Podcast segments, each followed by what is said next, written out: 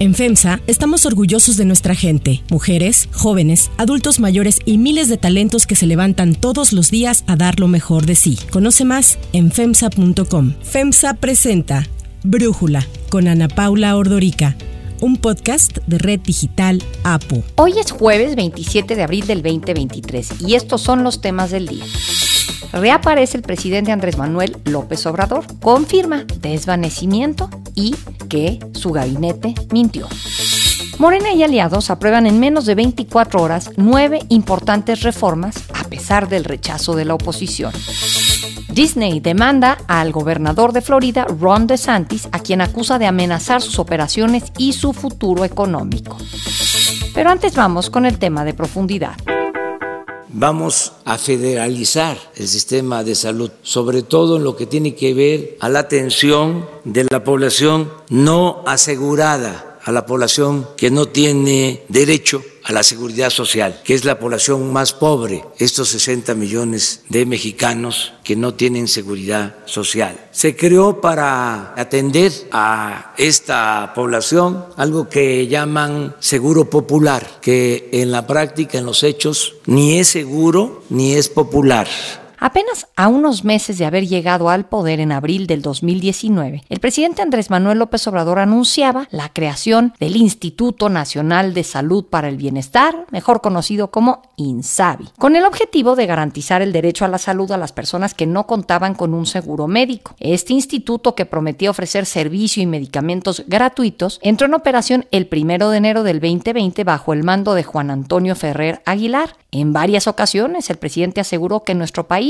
se encaminaba a contar con un sistema de salud igual o mejor que el de Dinamarca. El año próximo, a más tardar a finales, ya tenemos un sistema de salud pública como el de Dinamarca y puede ser que mejor. A pesar de lo prometido por el gobierno federal, desde su creación, el INSABI fue objeto de reclamos. Por una parte, los trabajadores se quejaban de falta de pago y de las condiciones de trabajo, mientras que los pacientes se manifestaban por la falta constante de medicinas y de personal que los atendiera, una situación que constantemente llevaba a tribuna legisladores de oposición, como lo hizo esta diputada del PRI, Anilú Ingram, en octubre del 2020. Hoy no hay una institución pública que dé atención de calidad y humana a las y los mexicanos desprotegidos. Aunque en el discurso se diga otra cosa, el INSABI no funciona ni a la cuarta parte de lo que hacía el Seguro Popular, que brindaba atención humana y de calidad a mujeres y niños con cáncer y que en esta pandemia, estoy segura, habría significado salvar a miles de personas. Pese a las promesas con las que fue creado, esta semana, en una acción rápida y sin procesar la iniciativa en Morena aprobó en lo general una reforma que elimina el INSABI, en lo que se conoce como un albazo legislativo, con 267 votos a favor y 222 en contra, más una abstención. Cámara de Diputados reformó la Ley General de Salud para desaparecerlo y formalizar que sea un solo organismo descentralizado el que preste servicios de salud en todo el país, en este caso el IMSS Bienestar. Durante las más de cuatro horas que duró la discusión, diputados de la oposición reclamaron al gobierno de la Cuarta Transformación, autollamada, el fracaso del INSABI. Salomón Chertoriski, diputado de Movimiento Ciudadano y exsecretario de Salud, señaló que eliminar órganos o dependencias no es la solución y dijo que desaparecer el INSABI es casi tan malo como lo fue eliminar el Seguro Popular al principio de este sexenio. Al desaparecer el invento que hicieron, reconocen claramente que fracasó, pero en lugar lugar de aceptar estudiar y analizar los errores, lo que hacen es trasladar esas mismas fallas, esos mismos errores a otra institución, ahora Bienestar. Les digo con toda puntualidad y que queden marcadas estas palabras. Me duele en el corazón, pero volverá a fracasar. Después de acusaciones de un lado y de otro, pero con evidentes deficiencias en el sistema de salud que la actual administración ha impulsado, la mesa directiva de San Lázaro remitió el proyecto al Senado para su análisis y eventual ratificación, cuando estamos ya al cuarto para las 12 del cierre del periodo ordinario de sesiones. El análisis. Para profundizar más en el tema, le agradezco a Javier Tello, médico y analista de políticas en salud pública, platicar con nosotros. Javier, ¿qué implica la desaparición del Seguro Popular que luego se convirtió en INSABI, que ahora se traspasa al IMSS Bienestar? ¿Es para finalmente lograr que nuestro sistema de salud sea como el de Dinamarca? Eh, no, mira, fundamentalmente hay que recordar la historia de esto, ¿no? En la segunda mitad de 2018, el candidato López Obrador se propuso terminar con el Seguro Popular, que es algo que ya traían un odio añejo hacia el Seguro Popular, primero que nada porque pues había sido creado en la época de Vicente Fox con el doctor Julio Fren, que es algo que veían como neoliberales y todo, y número dos, porque no le entendían, no entienden un sistema de financiamiento a la salud. Propiamente, tú recordarás que no era ni seguro ni era popular y que era neoliberal, etcétera, ¿no? Eso era una cuestión meramente ideológica y había que terminar con ella. Como su plan inicial de unificar todo el sector salud no iba a funcionar, tuvieron que esperar durante todo 2019 para inventar algo, que fue el INSABI, y que el 1 de enero de 2020 pues nos lo, nos lo aplicaron. Tú recordarás cómo este Insabi llegó sin reglas de operación, si no, no se sabía lo que iba a suceder, pero lo que le surgía era terminar con el Seguro Popular. Y aquí está, y esto es lo más importante que he venido yo diciendo, Ana Paula, el sentido total del Insabi. El INSABI no fue creado para ayudar a la gente con su salud, ni para salvarle la vida a nadie, ni para proveer de servicios médicos a nadie. El INSABI fue creado exclusivamente para hacerse de los recursos del Seguro Popular y comenzar a administrar los recursos de la salud de manera centralizada. Esto obviamente lo vimos cómo fue creciendo en el sentido de que, bueno, primero tomaron el dinero del Seguro Popular, tomaron los fondos de gastos catastróficos que ahora estaban en el Fonsavi y que según un análisis que hizo México Evalúa, pues no sabemos qué hicieron con ellos porque cada vez la inversión fue menor y bueno, podemos asumir que fueron aplicados a gasto corriente en salud, lo cual implicaría que nos quedamos sin fondo de gastos catastróficos y el dinero se fue a el um, presupuesto normal del sector salud. En el camino, Ana Paula, el INSABI se dedicó a hacer también otro tipo de cosas. Uno, heredaron el sistema de compra consolidada de los medicamentos, esto que hemos alegado tú y yo varias ocasiones por el desabasto, ¿sí? Hubo más de tres o cuatro intentos bastante malos de tener una compra consolidada. Contrataron los servicios de la UNOPS, esto fue mediado por el INSABI. Corrieron después a la UNOPS porque ya no funcionaban. Pero al final de lo que se trataba, en paralelo, se fue avanzando con esta centralización y unificación de los sistemas de salud en este sistema de bienestar, que es de lo que se trata. IMSS Bienestar no es un sistema, vamos a decir, nuevo, ni aporta otra cosa que el estar unificando y centralizando las decisiones y los presupuestos. No lo digo yo, lo dijo Zoe Robledo. Cuando llegamos a este punto en el que ya le surge entregar algo que parezca un sistema, porque van a terminar, ya la razón de ser del INSABI, operativa e ideológicamente, ya no tiene caso, porque los recursos del Seguro Popular ya los tomaron y ya los distribuyeron o no sé qué hicieron con ellos, nadie sabe. Y ahora van a entregar los recursos propios que tenía el INSABI, se los van a entregar al INS Bienestar. Al final, ¿qué vamos a tener? Vamos a tener a la Secretaría de Salud, como era en un principio, coordinando el gasto, pero ahora centralizado. ¿Cuál fue el logro, Ana Paula? El logro fue centralizar. Eso es todo, la única diferencia que hemos visto. Pero en el camino se perdió el fondo de gastos catastróficos y pues 15 millones de pacientes se quedaron sin una atención médica que antes sí tenían. Fue entonces, porque como que cuando se anuncia esta desaparición del INSABI, pensamos que se debía a que fracasó este intento del presidente de sustituir el Seguro Popular por el INSABI. Pero por lo que te entiendo, no fue un fracaso. El INSABI lo que hizo fue apoderarse del dinero del Seguro Popular. ¿Quién sabe qué hizo? ¿De cuánto dinero estamos hablando, Javier?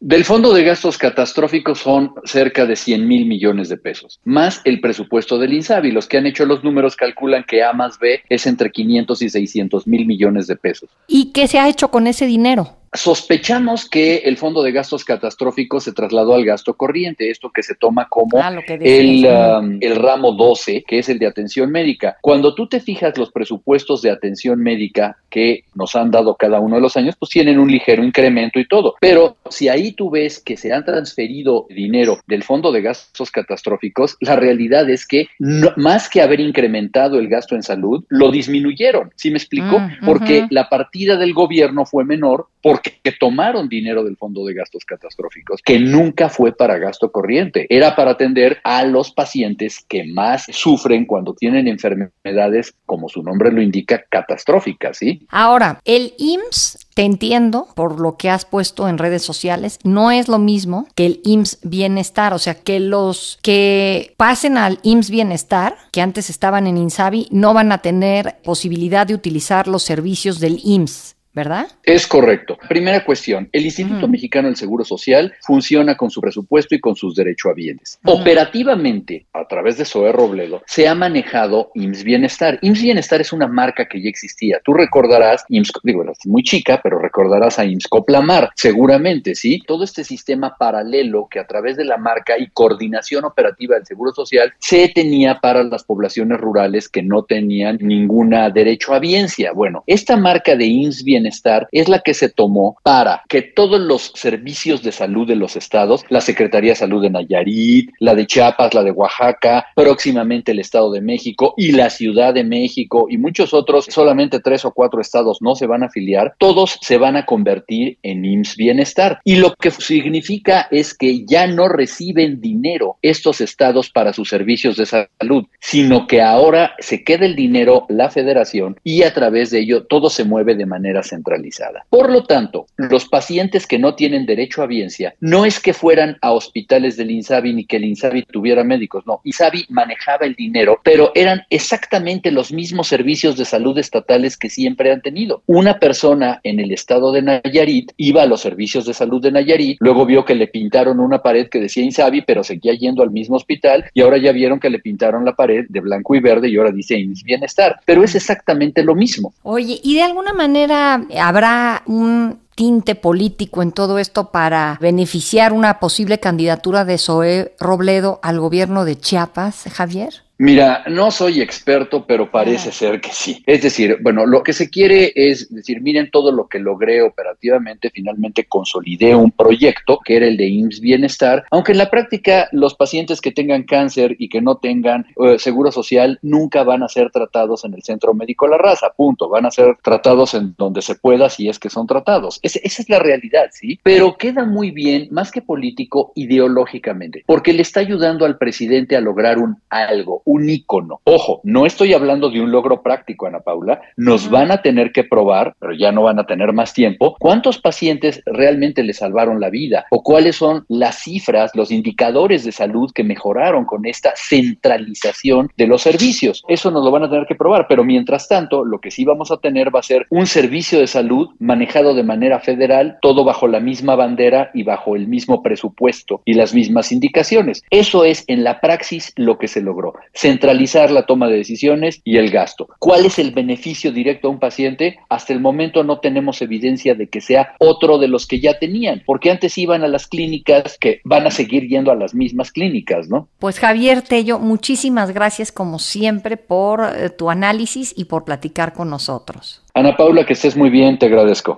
Si te gusta escuchar Brújula, te invitamos a que te suscribas en tu aplicación favorita o que descargues la aplicación Apo Digital. Es totalmente gratis y si te suscribes será más fácil para ti escucharnos. Además, nos puedes dejar un comentario o calificar el podcast para que sigamos creciendo y mejorando para ti.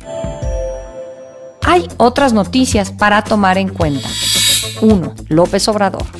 Finalmente ayer reapareció el presidente Andrés Manuel López Obrador a través de un video que publicó en sus redes sociales. Como presidente de México tengo la responsabilidad de informarles sobre mi estado de salud. Ya lo hice, pero de todas maneras, como han habido especulaciones, es importante decirles que estoy bien, vestido de traje, se le escuchaba un poco mormado, aseguró que estaba bien y negó alguna complicación como un derrame cerebral o una afectación al corazón. El presidente lo que confirmó es que en el evento del domingo por la mañana sí se desvaneció tal como lo reportó inicialmente el diario de Yucatán, pese a que el vocero de la presidencia Jesús Ramírez y el secretario de Gobernación lo negaron en repetidas ocasiones. Se me bajó de repente la presión y estando en una reunión con ingenieros militares evaluando el tren Maya y con otros servidores públicos, pues como que me quedé dormido.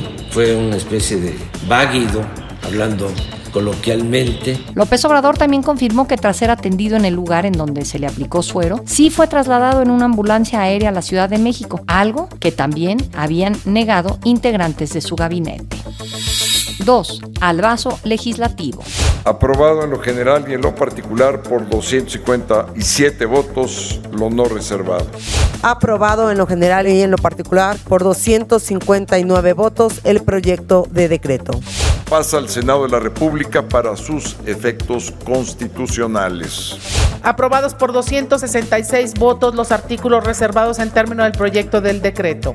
Morena y aliados hicieron valer su mayoría y en una maratónica sesión que duró cerca de 24 horas, aprobaron nueve reformas que la oposición rechazó y criticó la falta de sus respectivos trámites legislativos. La sesión del martes y que finalizó ayer se da de cara a que concluya el segundo periodo ordinario de sesiones. Cuatro de las iniciativas que se subieron al Pleno fueron presentadas con carácter de urgente resolución, con lo cual no cumplieron, se les dispensaron los trámites correspondientes. El resto de los dictámenes fueron aprobados en comisiones y minutos después se presentaron en el Pleno para ser votados. Las reformas avaladas fueron, uno, la que ya comentábamos sobre la extinción del INSABI. Dos, la relativa a la protección del espacio aéreo que permite que el Ejército y la Fuerza Aérea cuenten con facultades para llevar a cabo tareas de monitoreo, detección y prevención de vuelos los clandestinos ilícitos. 3. Una reforma para que las asignaciones de las vías férreas se mantengan en manos del Estado. Con esto, la Sedena tendrá la operación del tren Maya de forma indefinida. 4. Reforma la Ley General de Bienes Nacionales en materia de las licitaciones públicas para limitar el remate de los bienes nacionales. 5. Cambios a la Ley de Instituciones de Crédito a fin de prohibir a las instituciones solicitar acceso a la información privada que busca acabar con los llamados montadeudas. 6 una reforma que establece que 80% de la recaudación del impuesto visitante sin permiso para realizar actividades remuneradas se destinará a proyectos de infraestructura, por ejemplo, al Tren Maya o al AIFA. 7. La ya anunciada desaparición de Financiera Nacional de Desarrollo Agropecuario, Rural, Forestal y Pesquero. 8. La expedición de la Ley General en materia de humanidades, ciencias, tecnologías e innovación que elimina el CONACIT y crea el Consejo Nacional de Humanidades, Ciencias, Tecnologías e Innovación. 9. Cambios a la Ley Orgánica de la Administración Pública Federal para concentrar en la Secretaría de la Función Pública la coordinación y conducción de las unidades de administración y finanzas. Para Brújula, Alexa Lara, especialista en análisis legislativo en Integralia Consultores, nos habla sobre estos cambios aprobados en la Cámara de Diputados. Si bien es común que al acercarse el final del periodo ambas cámaras del Congreso aprueben un mayor número de iniciativas, en esta ocasión resaltó que la Cámara de Diputados aprobó por Fast Track cuatro iniciativas. Y bueno, ¿qué es el Fast Track? Esto quiere decir que por mayoría se le dispensan todos los trámites a una iniciativa y se vota directamente en el Pleno. Es decir, que no pasa a comisiones para ser abordada y analizada. A estas cuatro iniciativas se le dispensaron todos los trámites y fueron votadas directamente en el Pleno de la Cámara de Diputados. ¿Qué es lo que pasa? Que al ser iniciativas que se votan directamente, las y los legisladores no cuentan con tiempo para leerlas y votan únicamente como les indican sus coordinadores de partido. Por ejemplo, la reforma al INSABI tiene más de 40 páginas que evidentemente los legisladores no tuvieron tiempo de leer antes de votar. Y bueno, esta práctica del fast track ha sido bastante común durante las legislaturas en las que Morena ha tenido la específicamente la 64 y la 65, es decir, desde el 2018. Si bien esta práctica está pensada para que se aprueben iniciativas que son de evidente urgencia para el país, Morena las ha utilizado para evitar que se discutan en comisiones y evitar evidentemente negociar con los grupos parlamentarios. 3. Disney y DeSantis. Walt Disney Company presentó una demanda en contra del gobernador de Florida, Ron DeSantis, al considerar que está siendo víctima de una campaña orquestada que amenaza sus operaciones comerciales y su futuro económico en la región. In reality, Disney was enjoying unprecedented privileges and subsidies. They controlled their own government in Central Florida. They were exempt from laws that virtually everybody else had to follow. They had great tax breaks. They were even able to rack up debt. No single entity or individual in the state of Florida enjoyed such privileges. Disney señala que el republicano, aspirante a la nominación presidencial, emprendió represalias en su contra por haberse opuesto a la ley conocida como No digas gay, una ley estatal que prohíbe enseñar sobre temas de orientación sexual e identidad de género en los primeros años de primaria. Para Brújula, Aribel Contreras Suárez, coordinadora de la licenciatura de negocios globales de la Universidad Iberoamericana, nos ayuda a entender esta disputa. Después de un año de dimes y diretes, en medio de una batalla, primero por una cuestión educativa, se ha tornado ya en una lucha política, inclusive hasta electoral, entre la empresa Disney con el gobernador de Florida, Ron DeSantis, que no olvidemos, él es un potencial candidato por parte del Partido Republicano a la presidencia de Estados Unidos para el año 2024. Estamos viendo que ahora este tema se ha convertido ya en una batalla legal. Eh, por un lado, una empresa, por otro lado, un gobierno estatal al interior de la Unión Americana. Así que vaya situación, vaya torbellino en la que se está desatando esta disputa por 100 kilómetros ubicados alrededor del parque que se encuentran allá en Florida, que generan empleos más allá del tema interno de la empresa. Estamos ahora viendo que estas ideologías políticas y estas propuestas o plataformas que ya en Estados Unidos están andando, pues ahora se está tornando ya en un componente legal por una lucha de poder con respecto a la gobernanza del distrito donde se ubica este parque de diversiones. Para cerrar el episodio de hoy, los dejo con música de Harry Belafonte.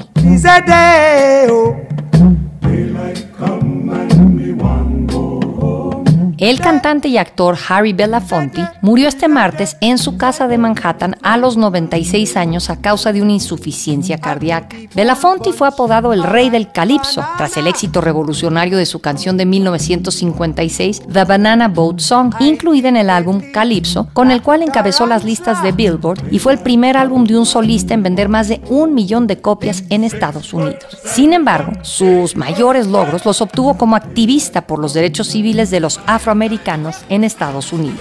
Shake, shake, shake, Sinora, shake your body line. Whoop. Shake, shake, shake, Sinora, shake it all the time. Yo soy Ana Paula Ordorica. Brújula es una producción de Red Digital APO. En la redacción, Ariadna Villalobos. En la coordinación y redacción, Christopher Chimal. Y en la edición, Cristian Soriano. Los esperamos mañana con la información más importante del día. Oxo, Farmacias ISA, Cruz Verde, Oxo Gas, Coca-Cola FEMSA, Invera, Torrey y PTM son algunas de las muchas empresas que crean más de 245 mil empleos tan solo en México y generan valor como parte de FEMSA. FEMSA presentó Brújula con Ana Paula Ordorica, un podcast de Red Digital APO.